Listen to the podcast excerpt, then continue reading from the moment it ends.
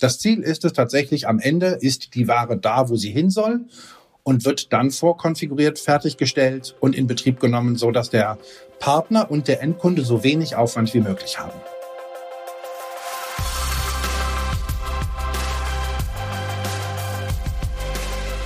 Willkommen zu den IT-Komplizen, der Podcast von Comstore mit Experten für euer erfolgreiches Cisco-Geschäft. Wir machen mit euch gemeinsame Cisco-Sache. Hallo und herzlich willkommen zu den IT-Komplizen, dem Podcast der Firma Comstore. Ich freue mich heute erneut, meinen Kollegen Alexandros begrüßen zu dürfen. Alexandros hat uns bereits in Folge 6 zum Thema Services aufgeklärt. Heute schauen wir uns das Thema Supply Chain Services im Speziellen an.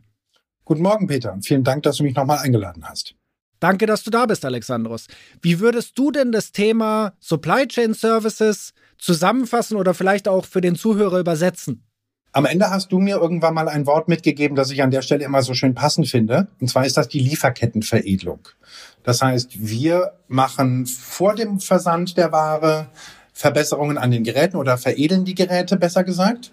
Dann kümmern wir uns um den gesamten Logistikversand und eben auch die Rückführung von Geräten. Und das alles zusammengefasst nennt sich Supply Chain. Okay, würdest du Supply Chain nochmal unterteilen? Also ist das immer nur das Versenden von Ware oder gibt es da vielleicht noch mehr als das? Nein, da gibt es ganz viele einzelne Bausteine, die man einzeln oder aber auch zusammennehmen kann. Da gehört zum Beispiel das Staging zu mhm. oder aber diese ganzen Logistiksachen oder aber auch diese ganzen Themen rund um die Lagerhaltung beziehungsweise die Lagersystematik. Beginnen wir mit dem Bereich Staging. Gib uns mal oder den Zuhörern mal ein Beispiel aus einem echten Projekt, wo es darum geht, die Ware, wenn sie bei uns im Lager ankommt, bevor sie zum Kunden oder zum Partner versendet wird, was damit gemacht wird. Die einfachste Variante des Stagings ist die sogenannte DOA-Prüfung, Death on Arrival. Und wir hatten im vergangenen Jahr ein Projekt, wo es darum ging, dass verschiedenste Firewalls an Standorte vom Endkunden in die ganze Welt transportiert werden sollten der Endkunde aber die Herausforderung hatte, dass er vor Ort nicht immer qualifizierte ITler hat, mhm. die den Einbau vornehmen können und die Grundkonfigurationen aufspielen können, die aber auch die Warenprüfung machen können. Mhm. Also haben wir mit ihm ein Agreement getroffen und machen diese, diese ganze Konfigurationsarbeit und auch die sogenannte DOA-Prüfung im Vorfeld. Das heißt, die Ware kommt gemeinsam zu uns ins Lager. Unsere Kollegen packen die Geräte aus, prüfen, ob sie funktionieren oder nicht und wenn sie funktionieren, dann spielen wir eine vorbereitete Konfiguration auf, siegeln das alles wieder und schicken es an den Endkunden raus, so dass am Ende tatsächlich kein ITler den Einbau vornehmen muss, sondern eben die Haustechnik völlig genügt, weil es müssen ja einfach nur die Kabel verbunden werden. Das nimmt enorm viel Zeit vom Endkunden und auch vom Partner weg weil eben keine qualifizierten Leute durch die Welt reisen müssen, sondern sich tatsächlich die Techniker, die sich um die abschließende Konfiguration kümmern, tatsächlich nur noch ähm, sich remote aufschalten und die Geräte fertigstellen. Die gesamte Vorarbeit, die machen wir. Und gerade bei der DOA-Prüfung ist es so, dass wir natürlich im Vorfeld gucken, Funktioniert das Gerät? Ja, nein. Wenn es nicht funktioniert, dann gehen wir auf den Hersteller zu und sagen, in dem Fall jetzt Cisco, und sagen, hey, das Gerät funktioniert nicht, bitte tausche es aus, damit wir dem Endkunden ein neues Gerät schicken können. Gibt es denn auch Beispiele, wo wir die Ware, wenn sie denn dann angekommen und von der Haustechnik angeschlossen wurde, dann trotzdem beispielsweise als Managed Service dann in den Betrieb überführt haben? Selbstverständlich. Das ist auch immer Teil unseres Dienstleistungsangebots, dass wir sagen, hey, wenn wir die Grundkonfigurationen machen und die Geräte werden sogar zum Teil von unseren Technikern installiert, das ist vor allem in Deutschland ist das häufig der Fall, dass unsere Techniker dann auch vor Ort fahren und die Geräte einschießen, dann ist natürlich auch immer die Möglichkeit da, dass wir die Konfiguration auch abschließen und das Gesamtpaket rund machen und quasi von der Anlieferung in unser Lager bis zur fertigen Übergabe an den Endkunden das gesamte Thema übernehmen. Würde denn theoretisch es auch möglich sein, die Komponenten nicht nur innerhalb Deutschlands, sondern auch ins Ausland zu verschicken? Natürlich. Wir haben dadurch, gerade durch euch als Comstore, ihr verschickt ja jeden Tag Tausende von Gütern durch die, durch die ganze Welt.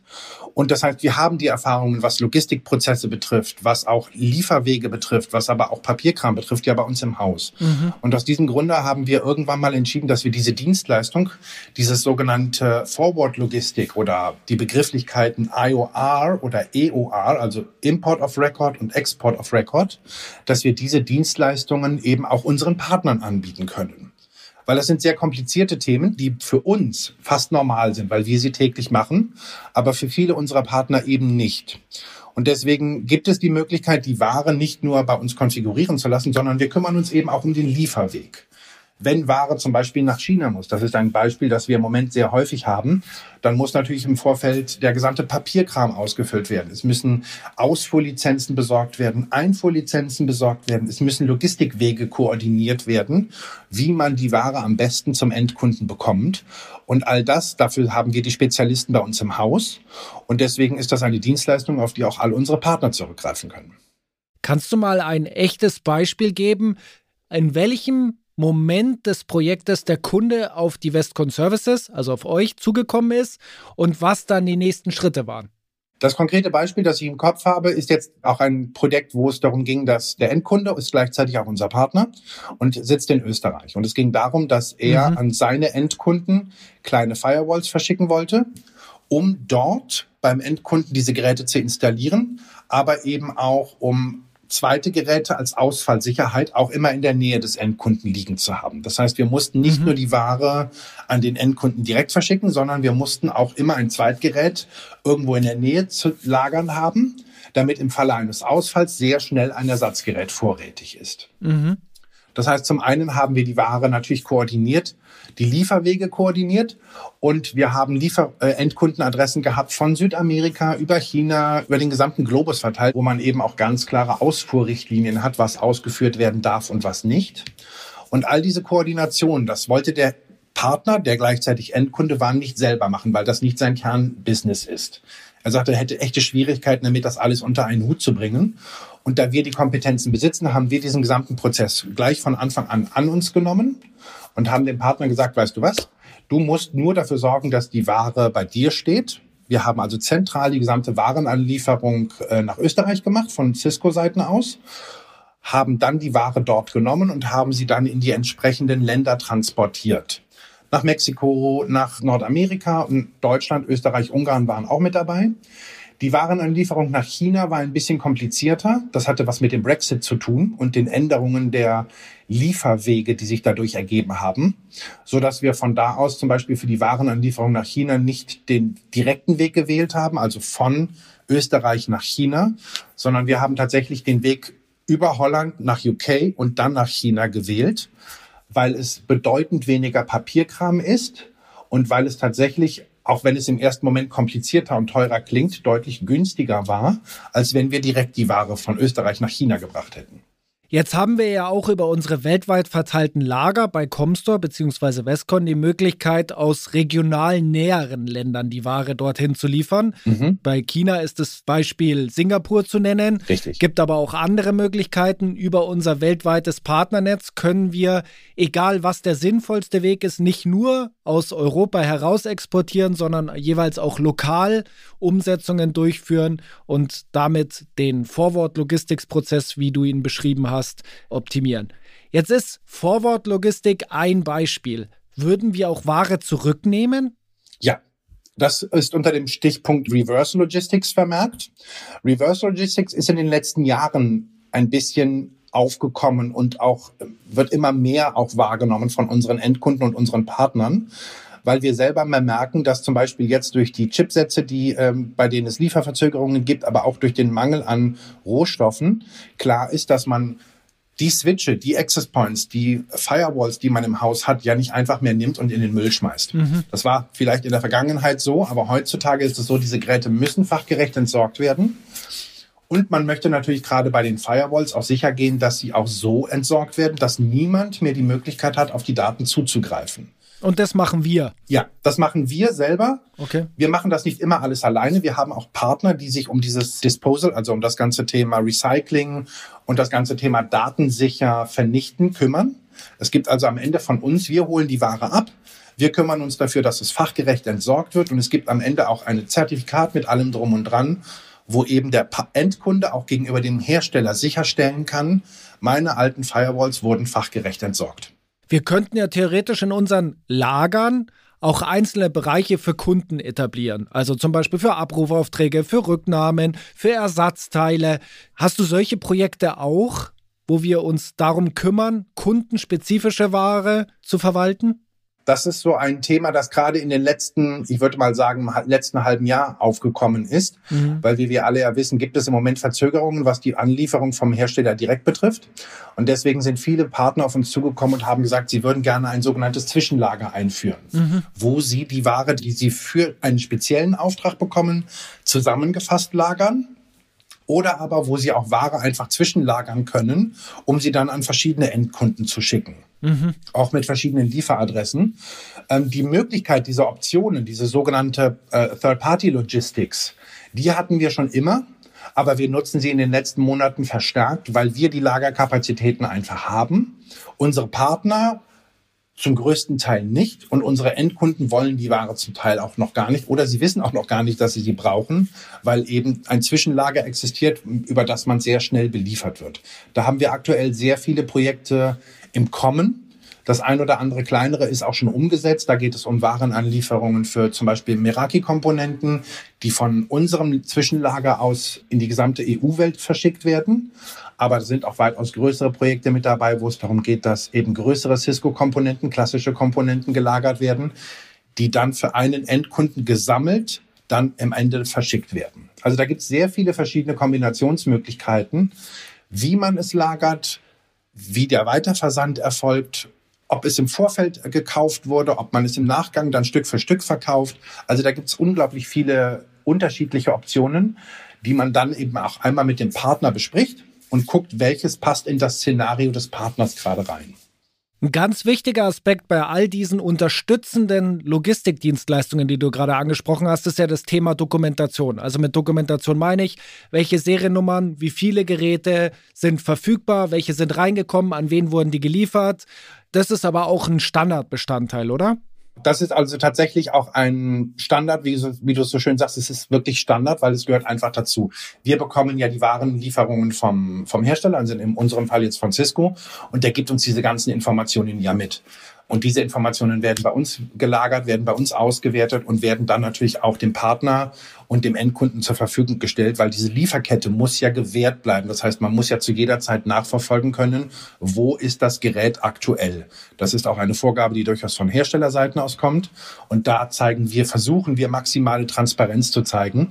Das heißt, für jeden dieser Supply Chain Aufträge, egal ob es Staging ist oder Forward Logistik, haben wir immer einen Projektmanager oder einen Service Delivery Manager dabei, der sich um diesen ganzen mhm. organisatorischen Kram kümmert. Das klingt so, als könnte ich einfach um die Ecke kommen und sagen, ich habe 30 Geräte, ich habe hier 30 Lieferadressen und den Rest könnt ihr kalkulieren. Am Ende ist das richtig. Genau das ist häufig die Anforderung, die um die Ecke kommt. Ich habe kein Lager, ich habe keine Logistik, liebe Westcon. Ich möchte aber, dass diese Geräte bitte zeitnah oder auch zu bestimmten Zeiten, falls es um Neubauten geht oder um Umzüge oder ähnliches, bei, bei folgenden Adressen sind. Was könnt ihr mir für Möglichkeiten anbieten?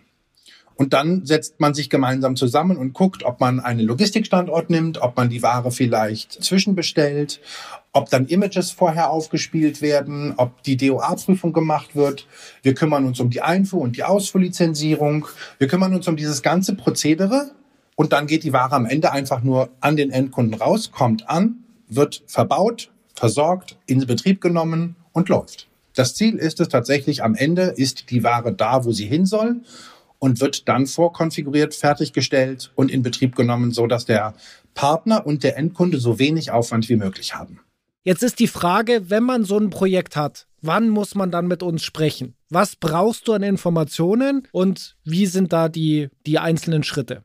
Liebe Partner, kommt frühzeitig auf mich zu. Wenn ihr merkt, dass ihr solche Projekte habt, lasst uns gemeinsam sprechen, weil ich kann euch die Fragen mitgeben, die ihr auch beim Endkunden stellen müsst, beziehungsweise wir können uns gemeinsam abstimmen mit dem Endkunden, diese Gespräche auch führen, weil je früher ich im Prozess drin bin, desto früher kann ich die Vorbereitungen mit begleiten und wir haben es dann hinterher nicht mehr so kompliziert. Ich habe einen riesigen Fragenkatalog, den ich mitgeben kann um die ganzen Sachen zu klären, die ich im Vorfeld wissen muss. Ich habe die Experiences im Haus, die ich an meine Seite holen kann, um zu klären, welche Restriktionen haben wir, wenn wir Ware, keine Ahnung, nach Afrika schicken, wenn wir Ware nach Südamerika schicken. Diese ganzen Wissen, je, je früher ich das zusammensuchen kann und je früher ich die Informationen beisammen habe, desto schneller kann ich einen vernünftigen Preis raushauen, was diese Dienstleistung betrifft. Mhm. Und desto früher können wir dann auch diese logistischen Hürden dann auch mal abdecken. Weil, wie ich es vorhin erzählte, ne, die, die Regeln für Import und Export ändern sich regelmäßig. Das kriegt ein Partner nicht unbedingt zwingend mit. Wir wissen das aber, weil es unser täglicher Job ist. Und deswegen lasst uns so früh wie möglich sprechen und wenn es am Ende auch erstmal nur die Beratungsleistung für den Partner ist, dass wir ihn dabei unterstützen, es vielleicht auch selber zu machen, so ist das tatsächlich auch Teil meines Jobs. Für alle Bereiche, die wir eben besprochen haben, ist das Thema Dokumentation und Projektleitung wahrscheinlich sehr wichtig. Ja, das ist das A und O, weil ohne eine vernünftige Koordination können solche Sachen nicht funktionieren. Und deswegen ist auf jedem unserer Supply Chain Projekte immer ein Service Delivery Manager mit dabei oder ein Projektmanager. Je nachdem, wie komplex die Anforderungen ist. Das heißt, wir von unserer Seite aus kümmern uns um die gesamte Dokumentation. Wir kümmern uns um die gesamte Koordination dieser Projekte, so dass Partner und Endkunde so wenig Aufwand wie möglich haben. Vielen lieben Dank, dass du heute wieder mein Komplize warst, Alexandros. Ich habe verstanden, die Logistik ist mehr als ein Paket von A nach B zu schicken. Da kann man noch eine Menge dazwischen machen. Das wird immer ja. häufiger angefragt. Wir haben die Erfahrung, du hast einige Projekte in dem Bereich. Ja. Und wir sollen frühzeitig darüber sprechen, habe ich mitgenommen. Das ist eine wundervolle Zusammenfassung. Vielen Dank. Dann freue ich mich auf die nächste Teilnahme in unserer nächsten Folge und wünsche einen schönen und erfolgreichen Tag. Das gleiche auch und vielen Dank. Das waren die IT-Komplizen, der Podcast von Comstore mit Experten für euer erfolgreiches Cisco-Geschäft. Jetzt abonnieren auf Spotify, Apple Podcast, Deezer, Google Podcast, Amazon Music und überall, wo es Podcasts gibt.